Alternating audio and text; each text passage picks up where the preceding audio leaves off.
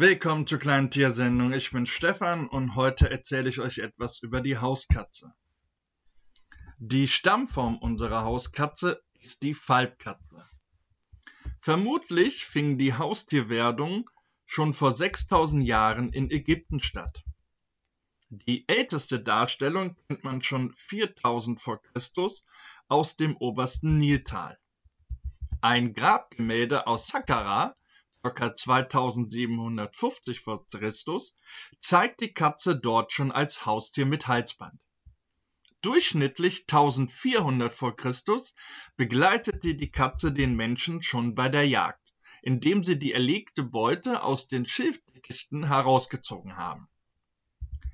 Die Katze fing nicht an, wie allgemein bekannt als Ratten- und Mäusejäger, sondern als Schlangenfänger.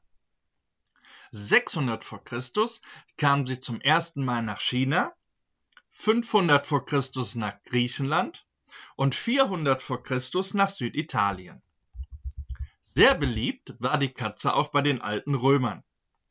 Diese hielten damals das Frettchen als Mäuse- und Rattenjäger. Aber 100 vor Christus wurde die Katze als Fänger ersetzt. Die Katze galt bis im Jahr 10 nach Christus im Bereich der Alpen als sehr selten und wertvoll. Erst die Kreuzfahrer brachten die Katze nach Mittel- und Nordeuropa. Zu der Zeit, genauer im Mittelalter, hielt man sich das Wiesel zur Bekämpfung der Kleinnager, bevor man auch dann die Katze dafür einsetzte. Als sich anfingen Stadt- und Dorfkatzen zu kreuzen, und durch Erbänderungen immer mehr neue Farben entstanden, fing auch der Mensch an, gezielt zu züchten und veränderte die Katze im Aussehen, in der Haarlänge und in der Augenfarbe. Die so entstandenen Edelkatzen wurden erstmals vor 100 Jahren gezüchtet.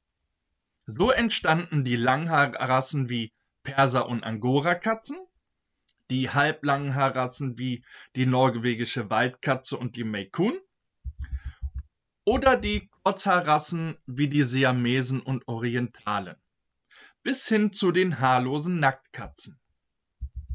Leider entstanden auch dabei Schwanzwirbeldefekte, die wie bei der Manx-Katze, die völlig schwanzlos ist. Jeder Katzenhalter weiß, seine Katze eher am Wohnplatz gebunden ist als zu ihrem Besitzer. Daher ist es bis heute auch noch nicht gelungen, die Katze wie den Hund als Arbeitstier zu züchten. Als die Wissenschaft sich früher eher mit den Großkatzen wie Löwe und Tiger beschäftigte, interessierte sich niemand für die Hauskatze.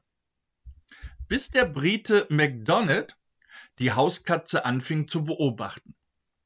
Durch ihn kennen wir ihr heutiges Sozialwesen. Aber auch, dass Geschwistertiere die Aufzucht der Jungen teilen.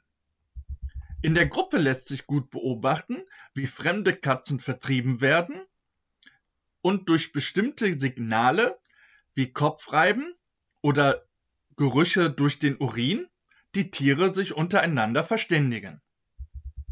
Interessant ist auch, dass aufgrund der bis heute ständigen Veränderungen in Städten und Dörfern die Tiere sich nicht nur an diese Bedingungen anpassen, sondern auch ihr Sozialverhalten ändern.